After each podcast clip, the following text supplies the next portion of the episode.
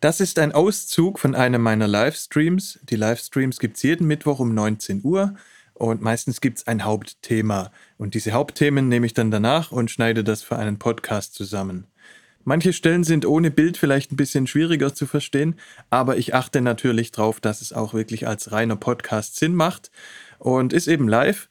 Wer sich den Livestream noch anschauen möchte, die gibt es in voller Länge noch auf YouTube und den Link zu diesem Kanal habe ich in der Beschreibung zum Podcast. Viel Spaß!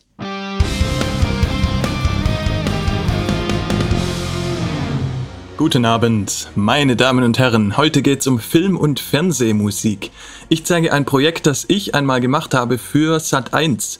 Habe ich den Soundtrack von Fluch der Karibik, heißt es auf Deutsch. Den habe ich nachgebaut für eine Fernsehsendung und stelle euch heute mal die Session vor weil es relativ gut geht, alleine zu Hause Film- und Fernsehmusik zu machen. Ganz normal, so wie wir alles andere auch produzieren.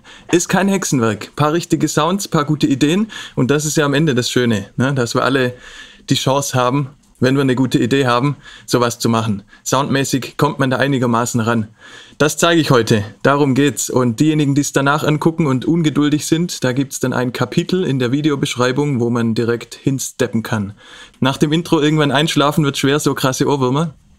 Ja, also auch wer es danach anschaut, das Intro ist dann abgeschnitten. Ich habe äh, ein paar Klassiker noch gespielt vor dem Stream. Was habe ich denn gespielt? Kill Bill Soundtrack, Matrix, Gladiator, hier ähm, das Boot, Terminator, die ganzen guten Filme von damals. Passend zum 90er Stream letztes Mal. ja, das Thema genau hat mich schon immer fasziniert, auf jeden Fall. Also spätestens seit sowas wie Gladiator dann. Aber eigentlich auch schon immer. Ne? Filme für mich, schaut euch mal einen Film ohne Ton an. Da bleibt nicht so viel übrig. Und wenn das gut zusammenpasst, das ist schon krass. Und ich mag es halt total gerne, Musik zu machen, wenn es schon eine Story gibt. Ne, wenn es am besten sogar schon ein Bild gibt, wenn man so eine konkrete Aufgabe hat und das dann so eine Story in Musik umwandeln. Das stehe ich total drauf. Das liebe ich. Psychothriller ohne Ton. Ja, ich habe letztens ähm, ein Experiment gemacht, auch mit meiner Tochter, wo es auch darum ging, wie Musik die Filme verändert. Und man kann so eine brutale Szene nehmen und klar, kann sich jeder von euch vorstellen. Und dies mit Horrormusik geht die einem dann richtig unter die Haut, keine Ahnung, eine Schlägerei oder irgendwas Brutales. Und mit Cartoon-Musik wird es direkt lustig. Dasselbe Bild. Ja. Gaming-Musik ist richtig krass geworden, ja. Also ich habe ja schon mal erzählt, mein äh, vor vier oder fünf Jahren, als Witcher 3 rauskam, war der Soundtrack von Witcher 3 war mein Lieblingsalbum in dem Jahr. Das war die Musik, die ich am meisten gehört habe. Heftig, heftige Musik. Also auch die Story von diesen Computerspielen, ne? Das steht in, in vielen Fällen steht es einem Film nicht mehr in viel nach, finde ich. Was die an Story gemacht haben, an Dramaturgie auch. Ast rein. Ast rein. Also viele Spielfilme machen mir weniger Spaß, so von dem her, was passiert. Okay, dann zeige ich euch die Show als erstes, die da kam. Und zwar, beziehungsweise, nee, ich, ich erzähle erstmal, was das ist. das ist vielleicht sinnvoller. Warum habe ich dieses Projekt gemacht? Also, das war eine Talentshow, die ich jetzt mal auf Pause stelle hier schnell, bevor ich sie euch zeige. Das war eine Talentshow auf Sat 1 damals. Ich habe in der Zeit äh, verschiedene Fernsehsachen gemacht, für alle möglichen äh, Streicher arrangiert, für Nur die Liebe zählt. Dann gab es eine Show, die hieß Sing wie dein Star, die war, glaube ich, Pro 7 oder Sat 1. Da habe ich auch äh, für irgendwelche Leute, die immer singen, dann Playbacks nachgebaut, für so ein Mireille Mathieu Medley von Katy Perry, klassische Stücke. Deutschland tanzt hieß so eine Pro 7 Show und die lassen sich so Playbacks von bekannten Songs auch lassen die sich tatsächlich nachbauen. Und ein Beispiel war eben für die Sat1 Show, die hieß Super Kids. Da ging es um so talentierte Kinder, die dann so eine Talentshow einfach gemacht haben. Und da war dann dieser Fluch der Karibik-Song angefragt für einen 12- oder 13-jährigen Geigen, Geigenspieler, der das in der holländischen Version, glaube ich, schon gemacht hatte von dieser Show und die wollten es ein bisschen besser haben noch dann für die deutsche Show. Die Struktur ist so. Sat 1, der Fernsehsender, beauftragt eine Produktionsfirma für so eine Sendung. Sowas wie Endemol zum Beispiel. Die haben in der Zeit ganz viel gemacht. Diese Produktionsfirma, die, die Fernsehproduktionsfirma, beauftragt dann eine Musikfirma so eine Firma, die quasi Produzenten managt. Und genau bei so einer Firma war ich da unter Vertrag in der Zeit. Das heißt, diese Management, Musikproduzenten, Managementfirma, die hat dann Leute wie mich eben unter Vertrag, vermittelt uns dann solche Jobs und behält halt dann so und so viel Prozent von dem Geld, das man verdient. Das hat jetzt in so einem Fall natürlich auch gar nichts mit GEMA zu tun, weil man ja nicht selber was komponiert. Wenn ich selber was komponieren würde, würde ich aber genauso vorgehen, wie ich es heute zeige, ist also genau derselbe Workflow. Aber in dem, ja, nicht ganz. Nachbauen ist natürlich ein anderer Workflow in Bezug darauf, dass man halt versucht, möglichst viele Sachen zu finden, wo man schnell die Melodien übernehmen kann, vielleicht MIDI-Spuren schon findet im Internet, die man downloaden kann. Aber ansonsten ist es derselbe Workflow. Genau, und dann wurde ich da immer beauftragt und hatte ähm, beim ersten Mal auch nicht wirklich eine Ahnung, wie das geht. Ich habe einfach gesagt, klar, kann ich das und habe dann angefangen, das zu machen. Und ich spiele euch jetzt mal die Show vor, das habe ich im Internet noch gefunden, was damals auf Sat 1 kam. Und ihr könnt schon mal raten, wie viele Spuren meine Session gleich hat. Wie viele Spuren sind in meiner DAW für das Playback? Also da spielt jetzt gleich eine junge Violine. Er ist natürlich live, alles andere, was man hört, ist das Playback von mir. Und wie viele Spuren habe ich verwendet, ist dann die große Frage. Ihr könnt es in den Chat reinschreiben, wenn es gleich losläuft. Und ich spiele es euch jetzt mal vor.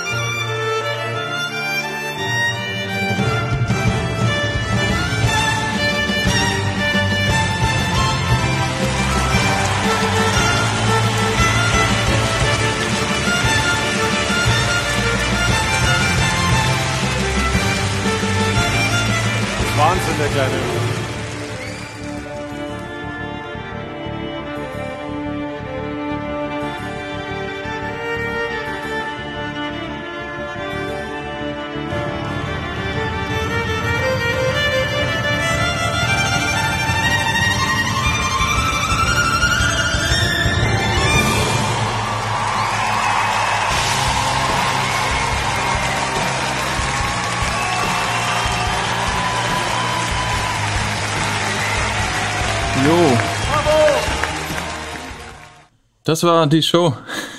ist lustig, ne? Jetzt kommt Studio One. Da sieht das Ganze dann. Ach so, ihr müsst ja. Okay, ich sehe jetzt erst den Chat wieder, bevor ich es gleich zeige. Okay, Spuren. 80, 40, 70, 34, 80, 30, 90, 40, 80, 40, 24, 80, 80, 90, 31. Okay, es sind, und das ist halt krass eigentlich, das wäre heute anders bei mir, ne? Es ist schon ein bisschen her. Ich zeig's euch mal. Die oben sind gemutet, das heißt nur die grünen, das sind 17 Spuren einfach nur. Das Projekt hat 17 Spuren. Und klar, bei Streichern sind natürlich sehr viele Noten auf, in dem Fall auf vier Spuren sind das Hauptorchester, fünf Spuren sind das Hauptorchester. Ich spiele es euch gleich vor, wie es jetzt richtig klingt, ohne den ganzen äh, Fernsehsound dazu. Und ja, also das muss schnell gehen, sowas. Ne? Man hat da nicht viel Zeit, man wird auch pauschal bezahlt. Man kriegt da eine feste, feste Bezahlung für ein Playback. Wenn ich da eine Woche dran sitze an dem Ding, dann lohnt sich das gar nicht finanziell. Mir ging es da eh nicht so ums Geld. Also ich habe unglaublich viel gelernt an den Sachen. Aber ich hatte halt mehrere Playbacks auch zu machen. Und schon ein bisschen einen Zeitplan dann. Und ich würde sagen, so ein Playback sollte man schon in so eineinhalb bis zwei Tagen sollte man das schon schaffen. Das geht noch ein paar Mal hin und her dann mit der Produktionscompany.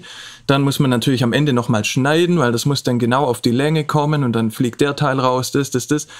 Das heißt, man hat da schon auch ein bisschen mehr noch zu tun, als jetzt nur die Musik zu machen. Und ja, das ist jetzt eine ziemliche schnell und dirty Lösung. Es klingt trotzdem ziemlich gut, aber ihr seht gleich, wenn ich es dann erkläre, dass ich da schon ein paar Tricks auch gemacht habe mit hier den MIDI-Spuren aus dem Internet und mit manche Sachen gar nicht wirklich bearbeitet im Mischen. Wenn ihr euch die Plugins anschaut, da ist ganz wenig los in der Session. Was aber auch daran liegt, dass Orchestersachen halt meistens vorgemischt sind. Ne? Die ganzen Libraries, die klingen ja alle von sich schon ziemlich gut. Aber ja, 17 Spuren. Genau. Also ich hätte mich auch verschätzt, ne? weil man denkt immer, dass diese monumentalen großen Sachen, dass die viele Spuren haben aber eine Orchester-Stereospur, dann noch eine Pauke dazu und ein Chor, das sind drei Spuren und das klingt bereits riesig und mo monumental. Na, deshalb, genau, wenn auf einer Spur sechs, sechs, ach so, fünf Streicher stimmen.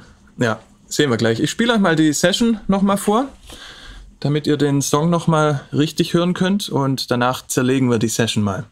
Los geht's.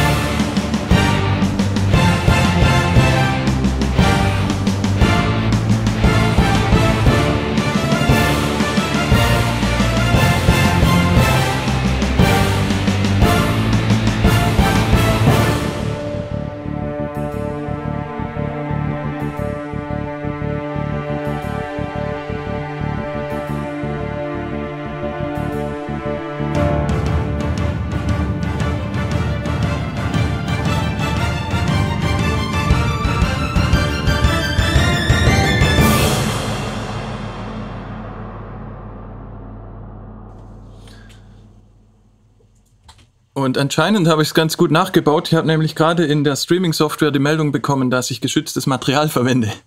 ich weiß nicht, ob der Stream jetzt kurz unterbrochen war, sieht nicht so aus. Aber ja, das äh, am Anfang gerade das Intro scheint ziemlich original zu sein, bis es dann natürlich verändert wird. Ne? Ihr hört schon, die haben sich auch gewünscht, dass es bisschen aggressiver wird, dass es am Ende richtig explodiert. Und ihr habt auch gesehen, dann die Show im Hintergrund mit dem ganzen Licht. Das sollte schon ein bisschen mit E-Gitarre sein. Und Ihr wisst ja, ich baue immer und überall meine verzerrten E-Gitarren ein, ne? Die sind hier natürlich auch. Geht nicht ohne. Stream läuft. Live-Schlagzeug klingt geil und ich war vorhin ziemlich schockiert, als ich die Session wieder aufgemacht habe. Da ist kein einziges Plugin drauf. Ne, das Schlagzeug, das hier reinkommt, ist nur vom Slate Bundle, das Deluxe Rock, das erste Preset einfach auch, wo ich jetzt schon automatisch ein EQ drauf machen würde und Parallelkompression. Ne, und damals, aber ich wollte, glaube ich, auch nicht, dass es zu sehr nach Metal klingt, ne, weil die Gitarren schon so aggressiv sind. Und das Ganze sollte so eine Mischung sein aus Orchester, Percussions und noch dem echten Drumset, das dann mit reinkommt. Genau, wieder eine Metal-Gitarre, selbstverständlich. Was die live für einen Limiter drauf hatten, das weiß ich nicht. Also, die müssen eigentlich gar nicht limiten, die Musik. Aber ich weiß nicht, wie die das mischen bei der Fernsehsendung. Das, kann schon, es klang schon komisch, aber ich glaube, dass es komisch klang, lag halt auch daran, dass es hier über diese Internetplattform abgespielt wurde, von Sat 1 selber. Und der Sound ist eh ziemlich schlecht. Also es ist auch sehr leise, das Signal von hier. Und ich bin mir nicht sicher, ob das deshalb in der, in der Show vorher schlechter klang. Also ich denke, das ganz Original Insat 1 damals hat wahrscheinlich ein bisschen besser geklungen als jetzt diese Version von hier. Aber ja, der Mix von Studio One aus klingt natürlich besser. Und mit den Bässen musste ich ziemlich aufpassen, weil die ganzen Fernsehsachen, die können untenrum nicht so fett sein. Ja, weil das wird dann über normale Fernsehlautsprecher abgespielt meistens. Das hatte ich am Anfang bei den ersten Projekten fürs Fernsehen, hatte ich oft ein bisschen zu viel Bass drin. Ich komme halt vom Hip-Hop Und ja, das war vielleicht ein bisschen zu gut gemeint dann. Wie geht das mit den Rechten? Das ist einer der Gründe, glaube ich, warum die Leute wie mich das nachbauen lassen. Na, weil die könnten ja theoretisch auch das Original-Playback nehmen. Aber A, wollen sie es natürlich in manchen Fällen, zumindest wie in dem hier, verändern. Das Katy Perry, was ich nachbauen musste damals, sollte eins zu eins möglichst nah dran sein. Trotzdem lassen die es nachbauen, weil sie sich sparen, die Leistungsschutzrechte zu bezahlen. Ja, weil das kommt alles von mir. Ich habe alle Instrumente eingespielt. Das heißt, die müssen dann nur Urhe Urheberrecht bezahlen. Das müssen sie bezahlen, aber ansonsten Leistungsschutzrecht gibt es dann in dem Fall nicht, ne? weil ich habe einen Pauschaldeal quasi und so ist es wahrscheinlich einfacher. Und ich denke, ein Grund ist aber auch wirklich dieses, die Freiheit beim Arrangieren, die man haben muss. Ne? Dass man auch schnell dann zehn Sekunden irgendwo abschneiden kann, acht Takte nach hinten klebt. Das muss einfach direkt gehen und da noch eine Gitarre dazu. Ich meine, schneiden könnte man auch mit der Originalversion, aber umarrangieren halt nicht. Das wäre schwierig. Und ansonsten, klar, der Sender zahlt dann ganz normal an die GEMA, ne? also an den Urheber. Ganz normal. So habe ich es mir zusammengereimt, ja. Also vielleicht gibt es da auch noch andere Gründe, die ich jetzt nicht kenne, warum die nicht das Originale nehmen. Aber wir haben in, also in fast allen Sachen, die ich gebaut habe, haben wir immer was verändert vom Original. Also es war auch nie so, dass die, die wollten dann hier das bisschen knackiger, hier noch die E-Gitarre, da noch irgendwas, einen großen Chor dazu. Das ist fast immer passiert. Ja, und unterm Strich für so eine Fernsehproduktion sind jetzt so ein paar hundert Euro Tagessatz von jemand, der das nachbaut. Selbst wenn das 500 Euro wären Tagessatz, wenn das jemand nachbaut, ist das unterm Strich nichts für so eine Fernsehproduktion mit den ganzen Proben. Ne? Alleine wenn die Proben eine Woche lang oder keine Ahnung. Also ich war damals auch mal als Tonassi bei einer Fernsehproduktion. Guinness Show der Rekorde. Da habe ich dann, ähm, da war ich Tonassi und sollte dann Monitore und so. Da hat Udo Jürgens hat Klavier gespielt und dann gab es immer Umbaupausen und da musste ich dann den Monitor für ihn hinstellen und war eh schon nervös, dass ich für Udo Jürgens einen Monitor hinstellen soll. Und wir hatten immer Probe dann nachmittags, haben wir alles geprobt alles gut. Ich habe meinen Monitor hingestellt, mein Kabel eingesteckt, war jetzt auch nicht der schwierigste Job der Welt. Dann war die Show und auf einmal ging alles viel schneller. Und alles war irgendwie, alles lief halt einfach. Und dann kam ich da mit meinem Monitor und Kabel und dann war da Kulisse auf einmal, die in der Probe nicht da war. Und dann wusste ich gar nicht, was ich mit meinem Kabel jetzt machen soll. Ich habe den Monitor natürlich neben das Klavier gestellt, wo er hingehört, musste jetzt mit dem Kabel, dann habe ich die Kulisse aufgerissen, da irgendwie das Kabel unten. Und Wahnsinn. Also Dinge sind passiert. da war ich eindeutig zu nervös für solche Sachen, für Live-Fernsehen. Das war nicht so meins. Dann lieber hier sitzen und die Sachen nachbauen. Covern darf man immer alles und überall. Also covern darf man immer dann, wenn man das Original intakt lässt. Wenn man das verändert, ist es eine Bearbeitung und die müssen genehmigt werden. Deshalb bin ich mir jetzt auch nicht ganz sicher, wie das alles rechtlich abläuft. Aber habe mich da zum Glück auch nie wirklich einarbeiten müssen, weil das ist ja nicht mein Problem. Ja, die E-Gitarre, ähm, ich weiß nicht, ob die Fernsehproduktion explizit E-Gitarre verlangt hat oder ob die einfach nur gesagt haben, äh, das muss mehr knallen. Na, die, die machen dann ja immer, die geben immer so englische Worte meistens dann, das muss uplifting sein und das ist zu marz, martialisch. Irgendwie, die, die haben eine ganz komische Sprache. Und diese Agentur, bei der ich unter Vertrag war, die stand zwischen uns, sehr guter Freund von mir auch der das war und der hat mir das immer übersetzt dann quasi. Also wahrscheinlich hat er mir dann das einfach, er hat die musikalische Vision dann ein bisschen gemacht und hat mir einfach gesagt, das machen wir ein bisschen mit Rammstein-Gitarren, so haben wir dann einfach kommuniziert. Aber er hat mir immer so ein paar Beispiele gesagt, wie die Leute vom Fernsehen reden und ich wusste immer nicht, ob ich lachen oder weinen soll. Na, die Hälfte von den Begriffen ist aber nicht so englisch, weil, weil die eingebürgert sind, so wie in der Musikproduktion, wo wir ja auch ganz viel Englisch machen Equalizer und sowas, sagen wir einfach, weil das jeder sagt, aber diese englischen Begriffe, die die verwendet haben, die waren immer so unnötig einfach. Und ich hätte viel besser verstanden, wenn die was Deutsches gesagt hätten. Aber ja, das ist halt auch als Einsteiger in einer neuen Branche. Ich hatte dann also vor, in, innerhalb von zwei Tagen dieses Playback zu schaffen und habe natürlich dann angefangen im Internet erstmal zu gucken, was es alles gibt. Ich habe das hier gekriegt. Das war die Vorlage von dieser holländischen Show, wo derselbe Violinist das schon mal gemacht hat.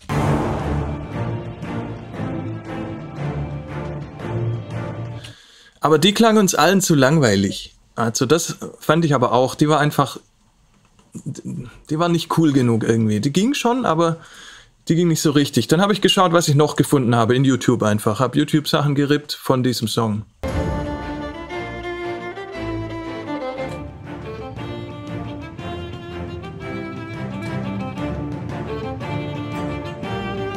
Und von dieser Taylor Davis Version hier, die, die dritte Version hier, die dann vom, oder die vierte Version hier, ähm, von der haben wir uns ziemlich inspirieren lassen vom Arrangement her, auch vom Aufbau mit dieser ruhigen Stelle hier, also hier mit dieser da da da da da Stelle, dann die ruhige Stelle, das haben wir alles von der Version übernommen, weil die halt auch in der Dauer fun gut funktioniert hat, die wir hatten. Also wir sollten hier auf zwei Minuten landen, plus minus ein zwei Sekunden, so Mini-Spielraum gibt's ja immer und Fade Out und sowas.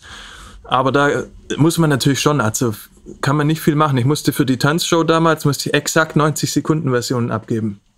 Das ist schon teilweise heftig zu arrangieren dann, weil man will ja in Vierertakten bleiben. Da muss man stellenweise komische Übergänge dann machen. Wenn man so mit zwei Takten dann was machen muss, muss man schon ein bisschen, ja, leider dann musikalisch so fragwürdige Entscheidungen stellenweise treffen, aber die müssen dann halt auf den Punkt 90 Sekunden sein. Hier war es zwei Minuten und genau, von diesem Taylor Davis, wir haben dann trotzdem geschnitten, sieht man ja hier und hier haben wir dann was rausgeschnitten. Also meine Originalversion war erstmal auch länger. Wir haben zuerst einen längeren Vorschlag gemacht und haben dann halt gesehen, auch welche Teile jetzt denen gut gefallen, was der Geiger sich überhaupt vorstellen kann. Ne? Der muss dazu spielen. Der hat ja dann seinen kleinen Knopf im Ohr gehabt und muss ja dazu spielen, ohne Klick. Das heißt, für den muss es ja auch funktionieren, vom Rhythmus her. Ne? Und viele Sachen, die jetzt im Rhythmus passieren, dass es zum Beispiel hier von Anfang an eigentlich die ganze Zeit mittrommelt.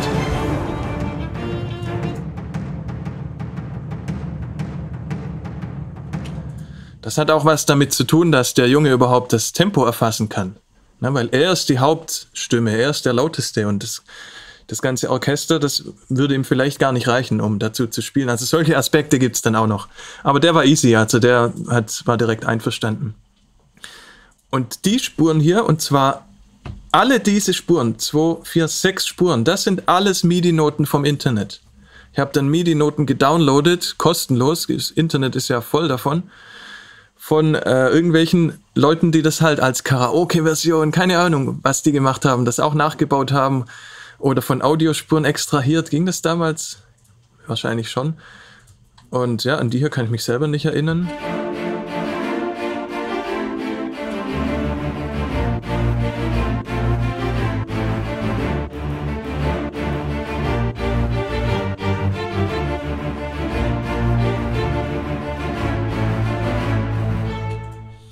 Klingt natürlich katastrophal. Ne? Da geht es nur darum, dass man sich spart, alle Noten äh, nachzuhören und nachzuspielen.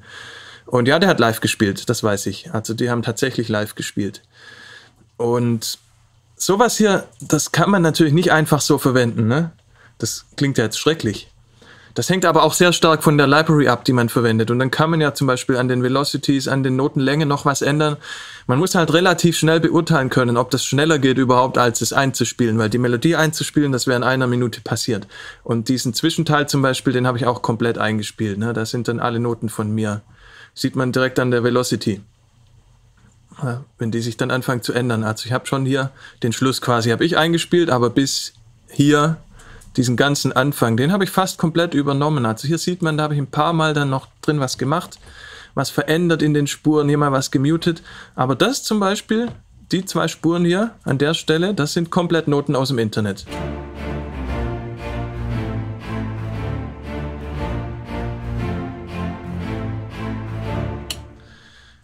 Und wenn man die clever ergänzt, dann fällt das danach auch gar nicht mehr auf. Na, wenn man da halt, ich habe zum Beispiel dann vier Spuren gelayert an der Stelle.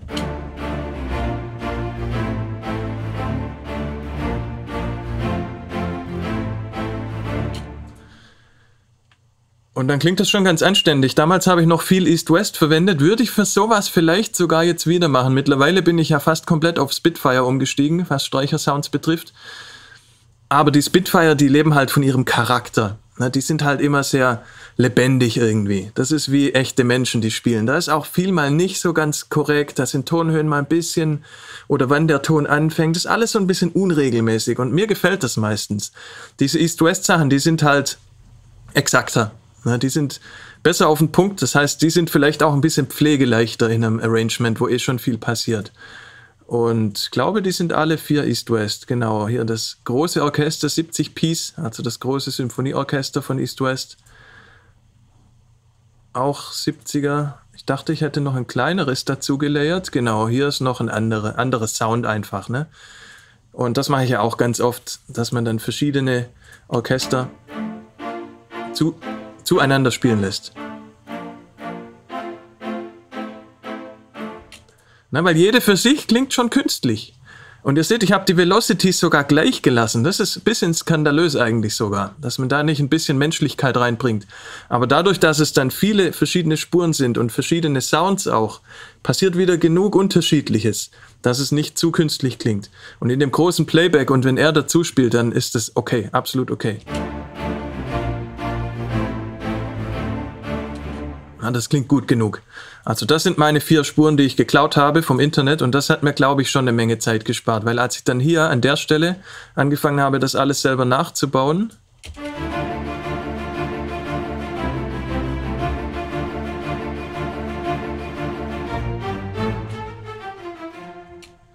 da habe ich dann schon bemerkt, das dauert schon ein bisschen, ne? weil wie viel kann ich mir merken beim Nachspielen? Ich kann mir vielleicht immer einen Takt merken und dann spiele ich den ein und dann mache ich auch mal einen Fehler, dann muss die Velocities auch korrigieren. Das heißt, da sitzt man schon, schon eine Zeit dran. Also für so eine Stelle hier mit, was sind das, acht Takte oder so, ja, ist jetzt auch nicht die Welt, aber so Viertelstunde sitzt man da schon dran oder 20 Minuten, bis die ganzen Noten erstmal eingespielt sind. Dann für die Spuren.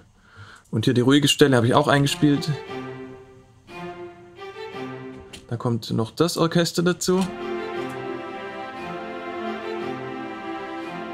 Wieder ein anderer Sound.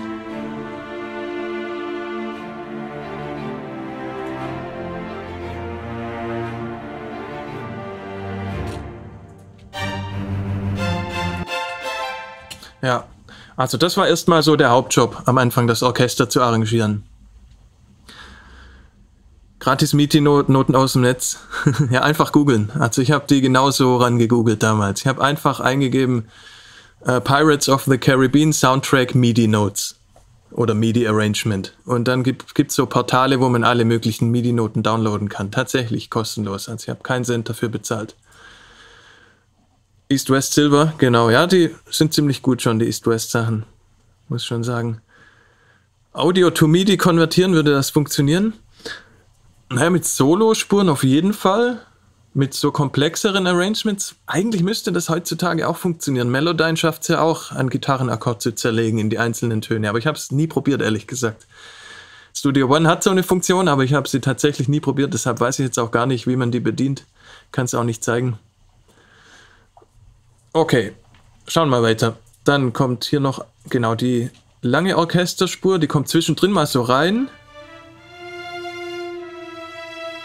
An der Stelle wollte ich einfach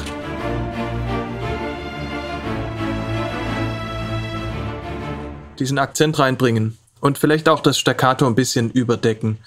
Aber dann, wenn die Bläser dazukommen, wird eh überdeckt sie alles. Und ihr seht auch, je nachdem, an welche Stelle ich hinspringe, ändern sich hier die Lautstärken. Diese kleinen grauen Balken hier sind jeweils die Lautstärke. Also dasselbe wie die Fader. seht ihr auch die. Ja, jetzt hier, der ändern sich hier ein bisschen. Das ist die Automation. Ja, also ich habe ja auch ziemlich viel Automation drin. Das ist natürlich ein wichtiger Faktor dafür, dass es nicht zu unnatürlich klingt. Ne? Dass solche Streichereien gefadet werden, dann wieder ein bisschen leiser, dann kommen sie wieder, wie so ein echtes Orchester halt lauter werden würde. Das ist schon wichtig. Hier auch ganz viel drin am Schluss, wo es sich dann aufbaut. Also Spuren werden die ganze Zeit lauter oder leiser. Das spielt eine riesige Rolle im Arrangement. Und ich glaube aber, das war schon alles, was ich automatisiert habe. Ich glaube wirklich nur Lautstärken in dem Fall. Aber das ist ja auch das A und O dann habe ich als nächstes die Posaunen gebaut. Die hier im Intro schon mal reinkommen.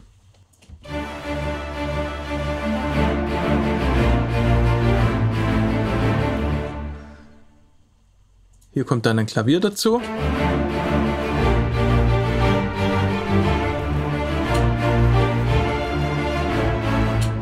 Und das Klavier macht hier einfach nur rhythmische Akzente.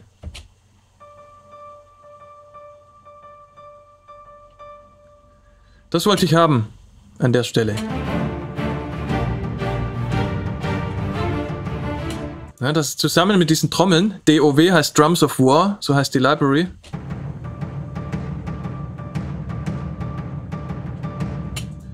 Damit die Stelle sich einfach noch mal ein bisschen abhebt, das ist so grooved. Ja, weil ich hatte wirklich Angst, dass die ganze Zeit dieses Orchester durchläuft und auch noch dann mit den MIDI-Spuren. Und dass man da ein bisschen was einbauen muss. Dass es einfach Abwechslung gibt, dass es, dass es ja wieder natürlicher wird einfach, auch interessanter wird. Na, und wenn es eh nur zwei Minuten dauert, dann kann man da hohe Schlagzahl einbauen, glaube ich. Hier auch der Posaunenton zum Beispiel. Der macht so viel aus. Achtet mal drauf, wenn der reinkommt jetzt. Ich spiele es ab hier.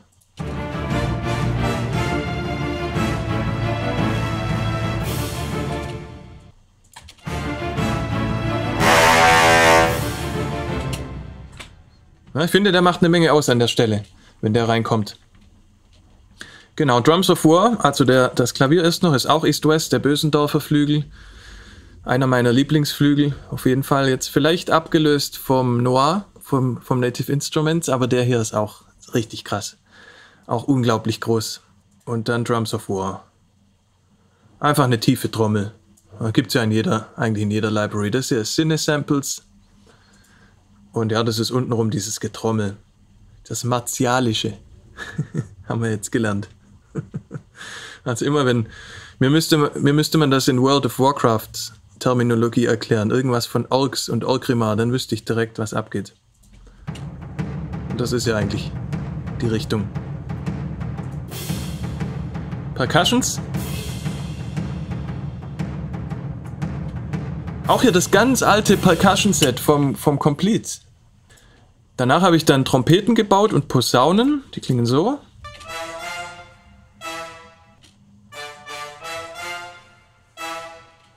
Klingt alleine auch wieder nicht so geil eigentlich, ne? aber im gesamten Mix, wenn wir den Rest mal dazu machen, soweit wie wir jetzt sind zumindest, das hier nicht.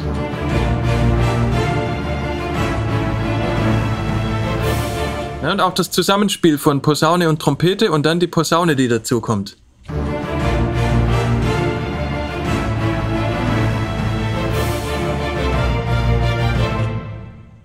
Und so baut sich dann zusammen und jedes Element hat wirklich eine Aufgabe, jedes Element hat eine Funktion und da habe ich auch einiges dann übernommen von dieser Taylor Davis Version. Zum Beispiel diesen langen Posaunenton, der war da drin, der hat mich direkt gecatcht. Also ich habe dann, glaube ich, ein ganz gutes Gespür auch, was man von diesen drei oder vier Versionen, die man dann genommen hat aus YouTube, was man da dann wirklich übernimmt in seine eigene Version. Und ein paar eigene Ideen habe ich natürlich auch noch reingebracht. Aber ja, erstmal bis zu dem Teil war es das. Und dann kommt der ruhige, dann kommt erst noch der Teil. Hier kommt dann einiges dazu. Da machen die Trompeten Alarm. Dann kommt das echte Schlagzeug dazu. Und schon mal die erste E-Gitarre.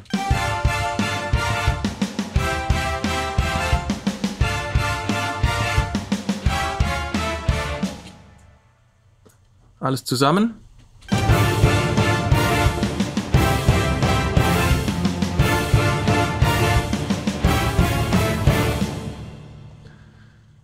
Pauken.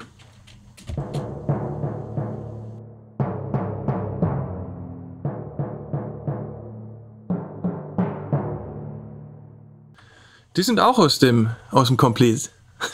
Also es gibt in jeder 800 Euro Orchester Library gibt es wahrscheinlich 20 mal bessere Samples, aber ich war völlig zufrieden, obwohl ich schon das East-West-Zeug alles hatte. Hier mit diesen Sachen aus dem Complete, mit den Orchestersachen. Und die Gitarren sind halt ganz normal gitarrig. Können wir auch mal anschauen. Da habe ich mir so ein Metal-Preset damals gebaut. Das war eigentlich lustigerweise jetzt, wo ich sehe, das ist dasselbe Preset, mit dem ich auf Tour war damals. Mein ganz normaler Metal-Sound einfach. Und den noch leicht bearbeitet. Wahrscheinlich die Bässe nur abgeschnitten.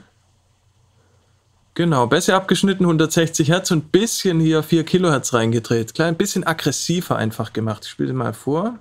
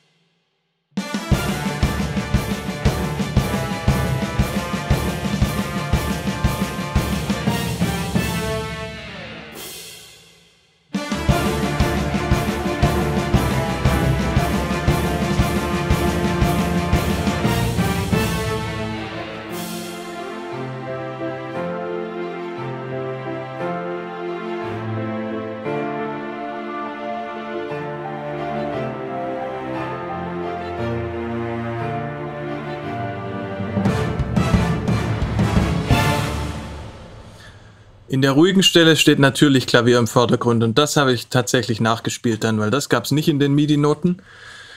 Das war auch in der Taylor Davis Version und das fanden wir alle schön, dass es eigentlich vor dem Schluss, wo es dann richtig explodiert wurde und auch der Chor reinkommt, dass dann diese ruhige Stelle ist.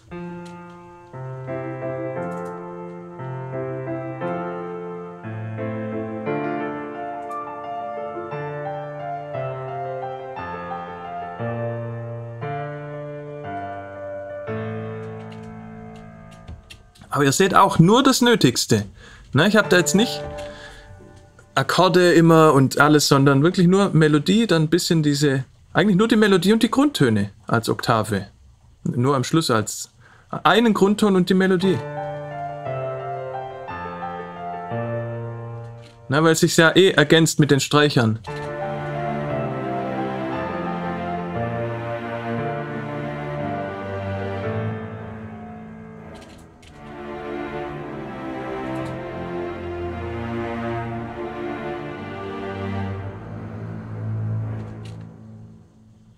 Genau, und oben halt wieder die anderen zwei Streicher dazu, damit es wieder ein bisschen andere Klangfarbe kriegt. Und dann klang das so.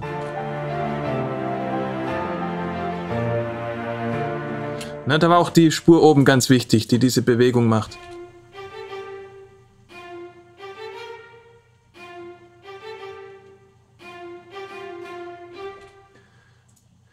Hätte man auch alles auf eine Spur natürlich machen können, ne? die ganzen MIDI-Noten fürs Orchester, aber diese MIDI-Spuren, die ich da im Internet gefunden hatte, waren für Klavier arrangiert, die waren in linke und rechte Hand aufgeteilt und ich fand es eigentlich ganz praktisch sogar, ne? das, weil oft war dann die Melodie getrennt oder die Basstöne waren getrennt und ich fand es dann tatsächlich übersichtlich und habe die Struktur einfach so beibehalten. Und die zwei Spuren hier, die waren halt jeweils komplett. Ja, und dann laufen die halt immer da, wo ich es gebraucht habe. Hier habe ich es mal gemutet, weil es dann nicht so schön klang, weil es da nicht gepasst hat. Dann fehlt halt mal eine. Ja, es gibt schon einen interessanteren Aufbau wieder. Ja, ich mag auch den Teil am Schluss, ja, mit dem, ab dem Klavier ist eigentlich auch meine Lieblingsstelle. Und ganz am Schluss, genau, da gibt es dann den Teil, wo am meisten passiert und dann baut sich's nochmal auf zum Finale hin. Also ich spiele euch mal von hier bis zum Schluss nochmal vor und dann zerlegen wir den auch noch, den Teil.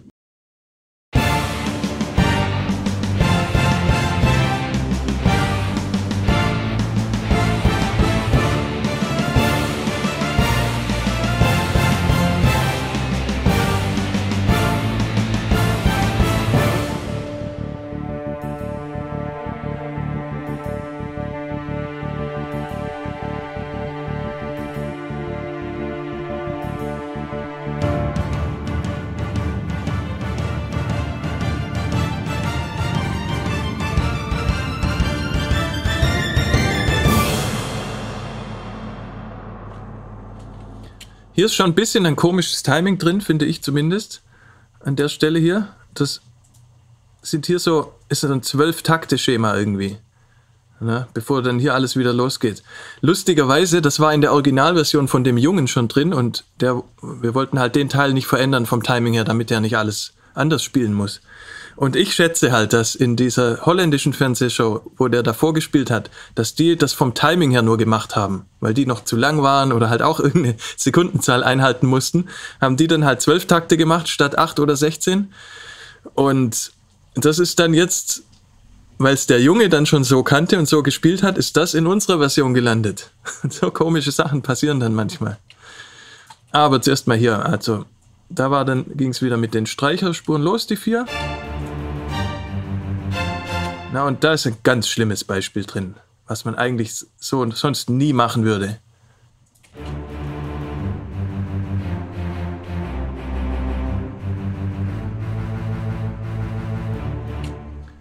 Das klingt katastrophal. Na, das sind die, immer dieselben Velocities. An der Stelle klingt es richtig schlimm. An der Stelle konnte man es aber lassen. Weil da ist es eh so maschinenmäßig mit den Rammstein-Gitarren dann und da passiert eh so viel anderes Zeug. Da ist es fast schon gut, wenn die tiefen Basssachen ganz klare Attack haben, klar definiert sind, keine Variation haben. Das war eigentlich sogar Glück im Unglück und ich habe mich wirklich, weil es auch schnell gehen musste, ich habe mich nur am kompletten Mix orientiert dann mit solchen Entscheidungen. Ich habe zuerst so schnell wie es ging alle Spuren erstmal vorbereitet, dann ein bisschen grob gemischt und bin dann in die Details rein und habe die nur an den Stellen dann wirklich verfeinert so richtig, wo es entweder mir selbst zu schlecht war oder wo halt dann Kritik kam seitens von den ganzen Produktionsfirmen. Und dann bleiben solche Sachen einfach mal drin. Wenn die im Mix nicht stören, ist das okay. Und ja, in der Funktion, die die Spur an der Stelle hat, ist es auch wirklich nicht schlimm. Aber das würde man einzeln natürlich niemals so machen. Ja, das wäre das wär schon schlecht, wenn es dann so klingt. So geil, dass wir heutzutage alleine daheim so große Musik machen können. Ja, undenkbar, was dafür an Menschen und Skills gefragt waren. Ja, und auch an Geld einfach, ne? Weil so ein Orchester, im Ostblock geht's noch, da kriegt man es vielleicht für unter 1000 Euro pro Tag oder 1500 pro Tag, ein großes Orchester, aber bei uns oder in den USA ist das ja gar nicht zu bezahlen. Und ein echtes Orchester, Hans Zimmer gehört ja zu den wenigen noch, die ein echtes Orchester auch verwenden. Klingt schon nochmal anders, aber auch nicht so anders. Also wenn jemand Plan hat und mit guten Libraries einen Soundtrack macht, habe ich Probleme, das zu erkennen, ob das ein echtes Orchester ist oder nicht. Und das ist schon luxuriös, das sehe ich genauso. Dass man da, ähm, dass man da eigentlich alles machen kann zu Hause. Und wann man auch will einfach. Ne, ich stelle es mir auch anstrengend vor, wenn dann das Orchester gebucht ist und dann muss man auch die Noten ausdrucken. Alleine das, da gibt's ja, muss man eine einzelne Person buchen, die dann aus meiner Session Orchesternoten macht. Das ist teuer alleine schon. Und anspruchsvoll. Ja, und das fällt alles weg. Und ich kann jederzeit alles verändern, auch wenn es auf, aufgenommen ist. Ich finde das auch richtig luxuriös. Genau, also wir haben hier die Orchesterspuren, dann kommen, kommen wieder die tiefen Trommeln auch an der Stelle. Orchesterpercussion, kurze Trompeten. Machen die Akzente. Posaune. Dann die Band mit E-Bass und Drums und Gitarre.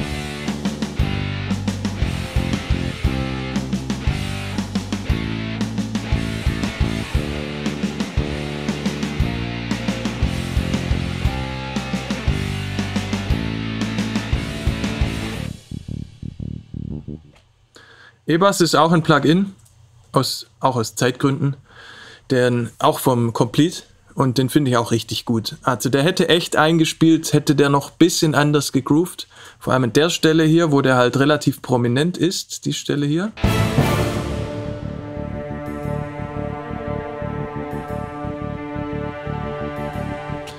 Aber geht. Ich finde es jetzt nicht wirklich schlecht. Ist schon okay bisschen mit den Velocities halt, das sieht man hier, ne? An solchen Stellen gebe ich mir dann schon Mühe mit den Velocities. Ja, wenn wir uns hier den Übergang anschauen. Da ist es dann, da ist dann wirklich teilweise auch Handarbeit mit den Lautstärken, damit es nicht zu sehr nach Plugin klingt.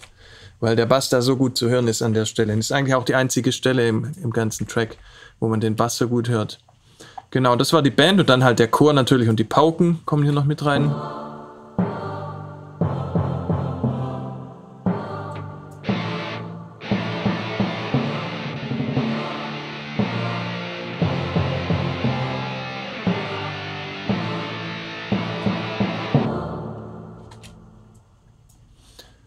Ja, und dann fand ich es gut. Fand ich gut. Die Gitarre ist auch ziemlich untight gespielt.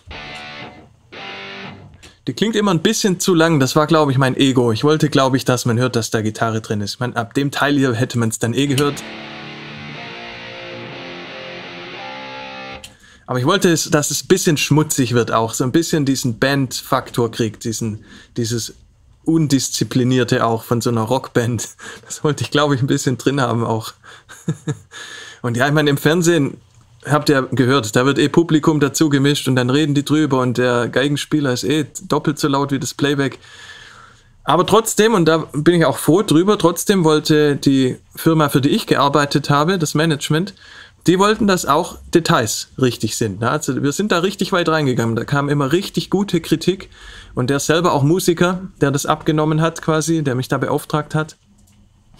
Und hatte da schon hohe Ansprüche. Ne? Also ich bin da nicht durchgekommen, zum Beispiel mit in einem anderen Track mit Akustikgitarre mal mit die signal einfach einspielen. Und so soundmäßig. Ne? Das musste dann schon mit Mikro und obwohl die ganz leise war, der hat alles gehört. Und das war gut, weil das hat mich dann halt auch motiviert, die Sache so gut wie möglich zu machen. Und ja, am Schluss, genau, die Steigerung, die dann nach oben geht, die war, glaube ich, auch komplett Handarbeit, wenn ich mich recht entsinne. Auch die Blechbläser spielen da auch wieder eine riesige Rolle.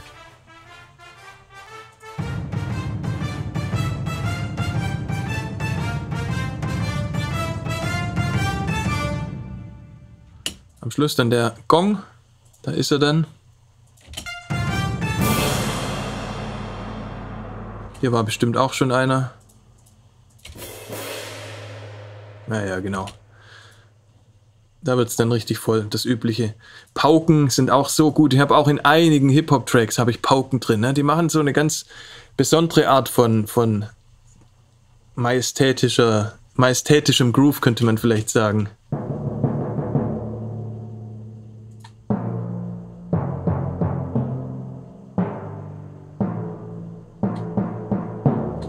Also ich lasse alleine, ich lasse mal die zwei Spuren weg an der Stelle gleich. Ich spiele mal die nochmal vor, die beiden, Chor und Pauke, und dann lasse ich die mal weg.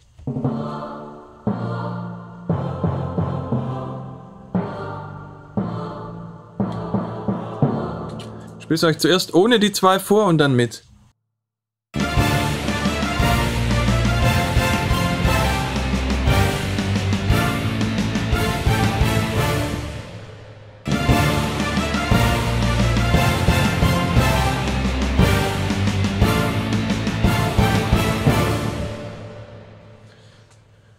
Schon krass, ne? Was, was das ausmacht, stimmungsmäßig einfach. Und so die wahrgenommene Größe von dem Ganzen, obwohl da schon unendlich große Räume sind auf allem eigentlich, auf dem Orchester. Also beim Klavier dachte ich vorhin auch, als ich die Session nochmal gecheckt habe, was ist das denn für ein Raum, bitte?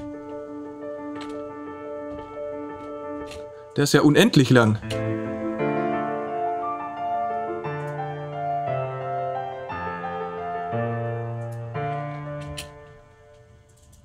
Vier Sekunden Nachhaltzeit und ziemlich viel davon drauf. Genau, wir können eigentlich mal in den Mix reingucken. Ja, der Chor fehlt total, finde ich auch. Der füllt halt genau das auf und macht so diesen, diesen bisschen Rammstein-Effekt. Mixing-mäßig gibt es einen Hall einfach nur als Send-Effekt. ah nein, eine Plate gibt es noch. Okay, gibt zwei, aber was geht denn in die Plate rein? Ach hier.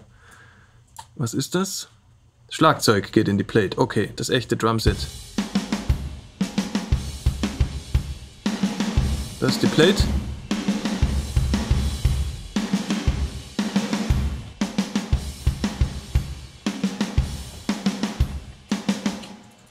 Und zur Plate gibt es dann den 4-Sekunden-Raum, in den fast alles reingeht.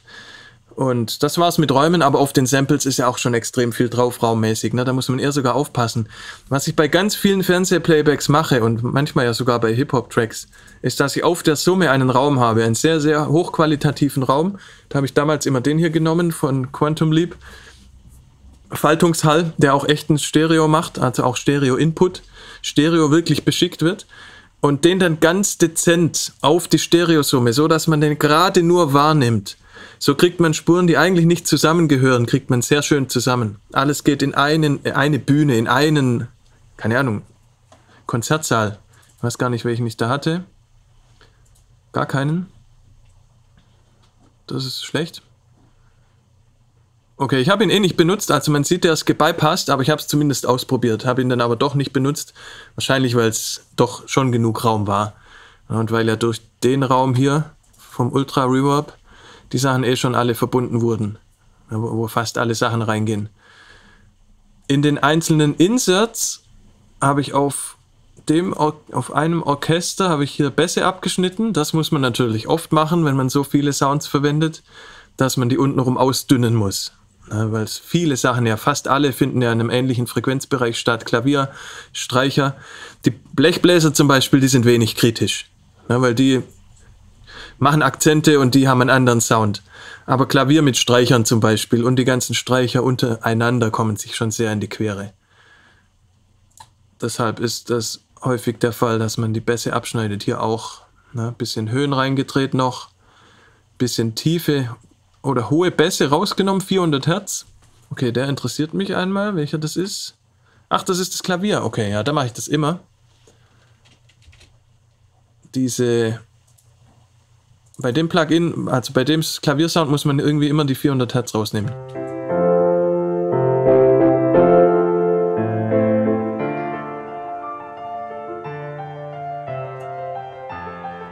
Na, ohne, das, ohne den EQ würde der so klingen.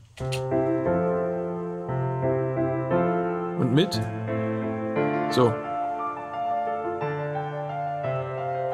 Viel weniger aufdringlich. Na, fügt sich besser ein. In Mix. Aber die haben den halt in echt aufgenommen, so wie der echt klingt mit den Mikros und das ist schon eine gute Aufnahme. Aber ich nehme da fast immer untenrum den Bereich raus. Oh, ein Kompressor sogar. Mensch. Das sind die Trommeln.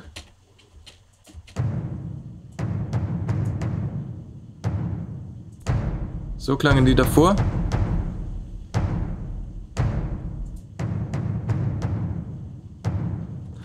Bisschen harmloser gemacht einfach. Eigentlich schade. Also Solo gefallen sie mir ohne das Plugin besser. Aber war mir halt ein bisschen zu aufdringlich na, im ganzen Mix. Die sollen eigentlich ja auch eher so eine subtile Rhythmusfunktion machen. Und das unten halt ein bisschen zu marschieren so, die Musik. Aber wenn man die zu stark hört, dann lenken die auch ein bisschen zu sehr ab. Deshalb wurden die ein bisschen unauffälliger gemacht. Dann haben wir das Schlagzeug, da habe ich einmal versucht, das breiter zu machen mit so einem Stereo-Plugin, habe es dann aber auch nicht gemacht, gebypasst wieder. Lief auch Gefahr, zu auffällig zu werden und dass ich zu sehr einen Rockmix mache.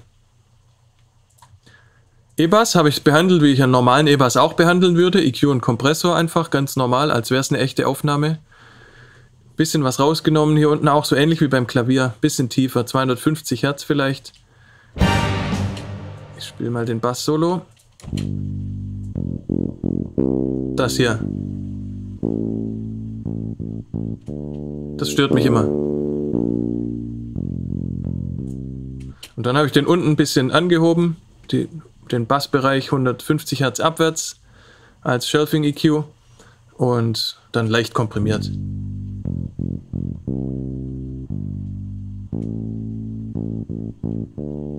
Na, weil die Velocities sind auch erhalten in dem Fall.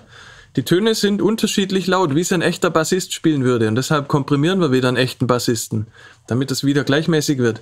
Aber das in der Reihenfolge zu machen, klingt natürlicher, als jetzt alle Velocities gleich zu machen. Weil dann spielt er auch jedes Mal dasselbe Sample ab. Und so wollte ich auch ein bisschen wieder Realismus simulieren. ja, Gitarren, genau, es ist Gitarrig drauf und den haben wir schon gesehen. Bisschen Höhen rein, Bässe abschneiden ab 160 Hertz hilft auch eine Menge bei so einem Gitarrensound. da ist untenrum so viel Müll drin.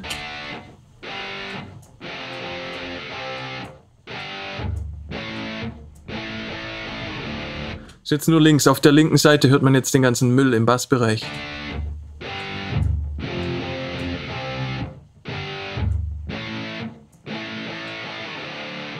Kann alles weg. Brauchen wir nicht. Da haben wir den Bass. Na, Bass und Gitarre zusammen soll sich ja ergänzen.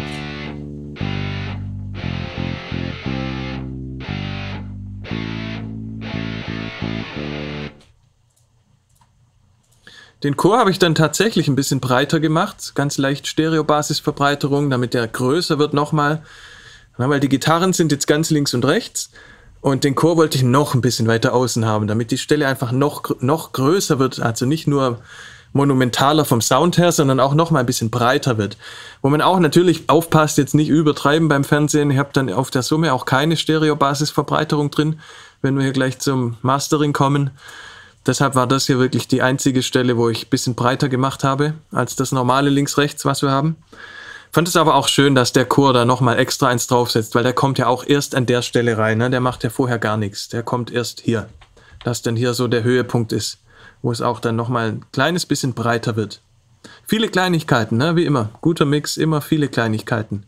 Aber hier gar nicht so viele tatsächlich. Das war's schon. 17 Kanäle, paar Plugins.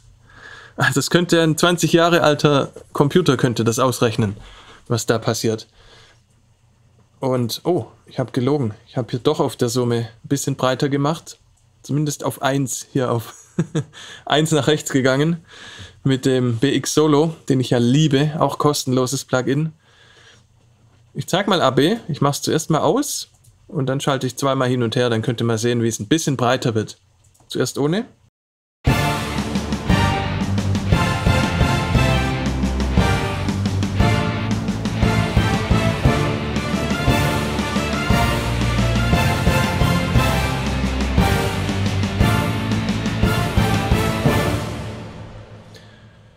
Tut dem Ganzen schon gut, würde ich sagen. Es tut ihm schon gut, das zu machen.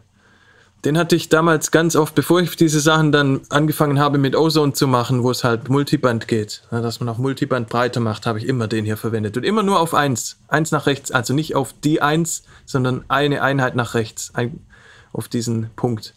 Immer eins nach rechts. Habe ich auf fast jedem Mix damals drauf gehabt, ne? weil es ja damals schon war, wie es jetzt ist noch ein bisschen krasser, dass man die Mixe breiter macht als nur links und rechts. Na, wir pennen ganz nach außen, so wie die Gitarren hier.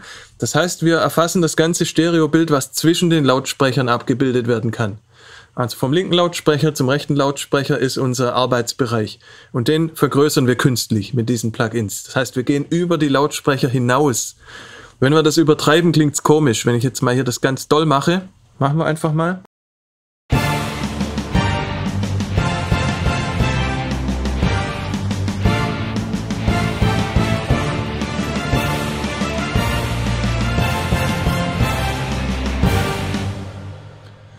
Dann merken wir direkt, okay, ist klar, was der macht. Der betont das Seitensignal und das wird dann im, in Relation zum Mittensignal mit Seit.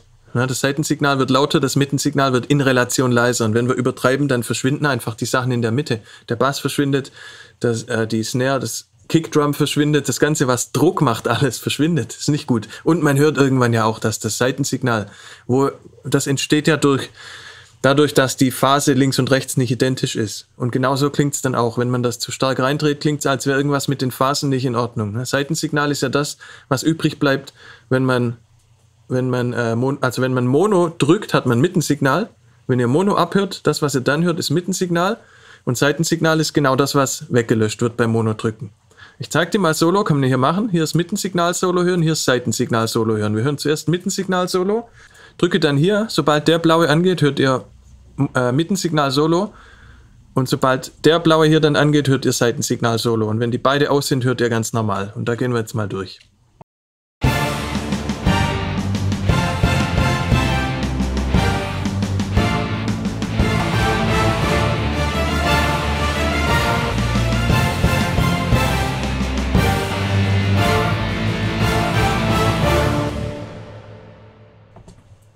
Und Stereo-Basisverbreiterung, sowas, was diese Plugins machen, die Sachen breiter machen als das, was wir zwischen den Lautsprechern haben, die betonen das Seitensignal. So einfach ist das meistens. Bestimmt haben die moderneren Plugins da auch noch ein paar andere Tricks drin, ein paar Specials irgendwie noch mit eingebaut.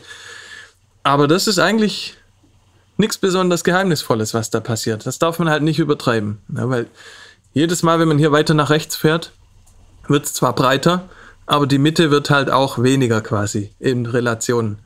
Und irgendwann klingt es dann komisch und die Mitte verschwindet, man verliert den ganzen Druck. Und dann haben wir noch ein Ozone, wo das Ganze halt ein bisschen gemastert wird. Ja, also da habe ich nochmal ein bisschen Höhen reingenommen, bin dann unten im Bassbereich dezent nochmal, also das ist ja eh fast nichts, ein halbes dB. Bisschen nochmal runtergegangen ganz am Schluss. Dynamischer EQ ist wahrscheinlich vom Master Assistant übrig. Den vergleiche ich dann einfach immer an aus, an aus, wie es mir besser gefällt. Und ja, dann einfach laut machen. Beziehungsweise eigentlich auch nicht. Man gibt ja damit, weiß ich nicht mehr, wie minus 24 oder irgend sowas abstruses, minus 24 ähm, Aussteuerung habe ich da ab, oder war es minus 18? Ich weiß nicht mehr. Also ich musste ganz wenig Pegel abgeben. Ich weiß nicht, ob das heute noch so ist. Digital spielt es eigentlich keine Rolle. Aber trotzdem muss das komprimiert sein, das Ganze. Na, ich will das Playback gut komprimiert haben, weil das muss sich durchsetzen am Ende. Der Geiger spielt dazu, das äh, Publikum ist zu hören und das muss schon ziemlich stark komprimiert sein, alles. Wenn es da ganz leise Stellen gibt, das ist immer schlecht im Fernsehen. Und ich weiß nicht, ob die es nochmal nachkomprimieren, aber ich habe es eigentlich schon ziemlich gut komprimiert. Also ich denke nicht, dass es notwendig war. Denke, dass man das so abspielen konnte, aber das liegt dann auch nicht mehr an meinen Händen. Die kriegen dann meinen Wave-File am Ende und was die dann damit machen, keine Ahnung. Kann gut sein, dass die ihren Kompressor da nochmal drüber jagen am Ende. Und oft klingen die Sachen ja auch richtig schlecht im Fernsehen. Wenn wir es jetzt aus musikalischer, aus tontechnischer Sicht sehen. Und Sidechaining, Ducking machen die ja dann. Sobald jemand anfängt zu sprechen, wird die Musik ein bisschen weggedrückt. Bei vielen Sachen auch nicht immer. Aber da passieren schon dann manchmal Sachen, wo man sich dann fragt, warum man sich eigentlich so viel Mühe gegeben hat. Aber ja, das ist die Session, ist ziemlich schnell gezeigt, ne? 17 Spuren, ein paar Plugins. Und am Ende fragt man sich eigentlich nur, warum habe ich nicht die Idee gehabt zu den Melodien?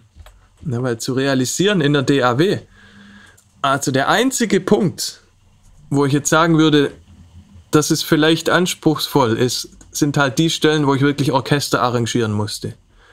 Und wo ich wirklich Orchesterspuren und Klavierspuren einspielen musste. Sei es jetzt meine eigene Idee gewesen oder etwas, was ich aus den Playbacks oben ab nachgespielt habe. Da habe ich natürlich einen Vorteil mit meinem Background mit klassischer Musik, das geht relativ schnell bei mir. Aber vielleicht wäre das ja nicht mal notwendig gewesen mit den MIDI-Spuren oder mit eigenen Ideen. Ja, und ja, ich finde es auch krass, dass man gar nicht 50 Spuren braucht und sowas hinkriegt. Und das hat mich auch dann motiviert damals, selber noch mehr in die Richtung zu gehen, mit so Filmmusik, da Sachen auszuprobieren, einfach mal mit einer Orchesterspur loszulegen, eine schöne Melodie mit Klavier, ein paar Blechbläser dazu, ein paar Pauken. So vier, fünf Spuren hat man schnell eingespielt. Ist nicht schwierig zu mischen. Dann, ne? Wenn das jetzt wirklich 50 Spuren wären, dann wäre es ja auch irgendwann eine Katastrophe zu mischen. Alleine die Automation und alles reinzumachen und so. Ja, dann wäre es viel aufwendiger, das Ganze. So, habe ich noch was? Wollt ihr noch was dazu zeigen? Ich glaube, das war's. Habt ihr Fragen zu der Session? Bei Netflix ist der True Peak minus 2. Mhm. Ja, also wie man es abgibt, ich denke, es ist eigentlich egal, solange es nicht piekt. Ich habe auch nie verstanden, dass ich beim Radio immer so wenig Pegel abgeben muss, auch minus 18 oder was es war. Na, wenn ich fürs, fürs Deutschlandradio immer Mixe gemacht habe von so Live-Konzerten, die die abspielen. Und ich mische dann die Einzelspuren und muss immer so niedrigen Pegel abgeben, wo die eigentlich mit einem Mausklick jeden beliebigen Pegel haben können und sich auch nie beschwert haben, wenn es mal nicht so abgegeben wurde, weil dann ziehen die es einfach runter auf ihren Arbeitspegel. Ich habe das ganze, ganze Pegelabgabethema noch nie so richtig nachvollziehen können. Seit digitale DAWs so gut rechnen, seit die einen so guten Sound machen, weil normalisieren, den Pegel zu ändern von einem Wave-File, hört niemand heutzutage. Das hört man einfach nicht. Ja, das hört vielleicht ein Mastering-Ingenieur pro Land, hört das vielleicht. Und wenn wir es eben im Blindvergleich zeigen würden, würde es wahrscheinlich auch nicht mehr hören. Deshalb ist das eigentlich unkritisch. Und wie die es abspielen, ist natürlich entscheidend.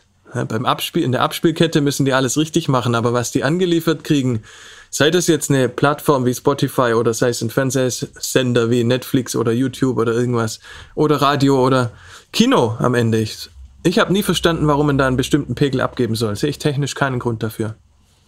Wird wahrscheinlich verschwinden im Laufe der Zeit. Wäre schon inspirierend, auf Bilder Musik zu komponieren, synchron zu Bewegungen. Genau, ja. Das habe ich auch ein paar Mal gemacht, ja, so für Werbespots oder so, dass es dann schon ein Bild gab. Ich habe auch tatsächlich eine Zeit lang versucht, dann da mal richtig reinzukommen in Filmmusik aber hatte dann auch nicht wirklich den Nerv, weil da muss man ja dann bei den Regisseuren quasi, muss man da immer dann mit denen gemeinsam groß werden, ist schwierig da was zu machen, was schon etabliert ist. Und dachte dann auch, Computerspiele wäre vielleicht noch, noch eher mein Bereich. Vielleicht mache ich das noch irgendwann. Aber so wie es aussieht, rede ich immer nur drüber. Ohne das wirklich mal in Angriff zu nehmen. Aber ja, also solche Sachen zwischendrin mal zu machen, habe ich immer als Bereicherung empfunden. Ist auch nicht schlecht bezahlt. Und wie man da jetzt rankommt, rankommen würde, wenn das jemand von euch mal machen möchte, wäre halt über solche Agenturen einfach zu gehen. Die halt die Musik bereitstellen für die Produktionsfirmen, die TV-Produktionen machen oder die Filmproduktion machen. Bei Fernsehsendungen, glaube ich, ist es wesentlich leichter bei Spielfilmen, da haben meistens die Regisseure ja ihre Komponisten. Da reinzukommen, stelle ich mir wesentlich schwerer vor, aber bei so TV-Shows, wo einfach nur so eine Produktionsagentur wie Endemol einfach irgendjemand beauftragt, Playbacks zuzuliefern. Und da kann man mit einem guten Demo, glaube ich, reinkommen. Also die Company, bei der ich damals das gemacht habe, die hatten so zwischen 10 und, na, mehr als 10, vielleicht 15 oder 20 Produzenten hatten die unter Vertrag haben dann für so eine Fernsehshow halt, keine Ahnung, acht oder zehn Playbacks bekommen und haben die dann halt verteilt. Na, je nachdem, wer gerade Zeit hatte, wer, wo man den Geschmack und die Fähigkeiten auch getroffen hat, haben dann halt manche Leute ein Playback bekommen, manche haben zwei oder drei bekommen. Und dann war es für jede Fernsehsendung eine andere Zusammensetzung. Da ist noch ein im Chat Sounddesigner, der bei Jurassic Park ET äh, den, T-Rex gemacht hat, damit der bedrohlich klingt. Das habe ich auch mal gesehen, wie viele Tiergeräusche da drin sind.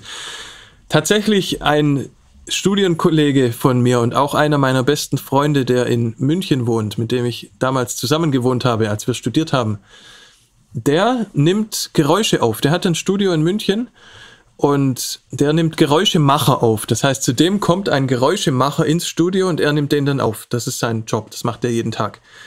Und der erzählt mir dann immer, was das. Einer seiner Geräuschemacher ist auch aus Berlin. Und da gibt's auch die lustigsten Videos und was der auch erzählt, wie diese Geräusche entstehen. Na, also das könnt ihr auch mal in YouTube euch angucken, wie Geräusche gemacht werden von Geräuschemachern. Das ist auch abstrus teilweise, was für Equipment die haben, wie die Schritte machen, wie die Verletzungen machen, wie die alles eigentlich. Das ist richtig lustig. Und Tiere halt auch, ja. Tiere, die es nicht gibt. Oder wo wir einfach nicht wissen, wie die klingen. Wir wissen ja nicht, wie ein T-Rex geklungen hat. Und einer, der so 20 Meter hoch ist, wissen wir auch nicht, wie der klingt. Da ist dann ein bisschen Elefant drin, ein bisschen Raubtier drin, ein bisschen von allem.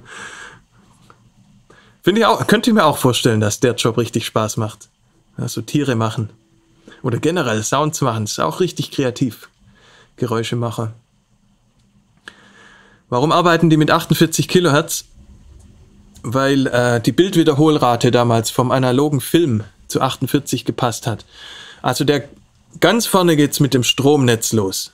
Na, der Unterschied. Wir hatten ja damals 24 Bilder in Europa und 25 Bilder hatten die in USA. Also Unterschied zwischen PAL und NTSC. Die zwei Bildformate, die es halt analog damals schon gab. Im Fernsehen und im Kino. Und das resultiert aus der Herzzahl vom Stromnetz, ne, wo wir halt, ähm, was haben wir? Was haben wir überhaupt? Haben wir 60 Hertz? Ach ne, wir haben 30 Bilder, ne?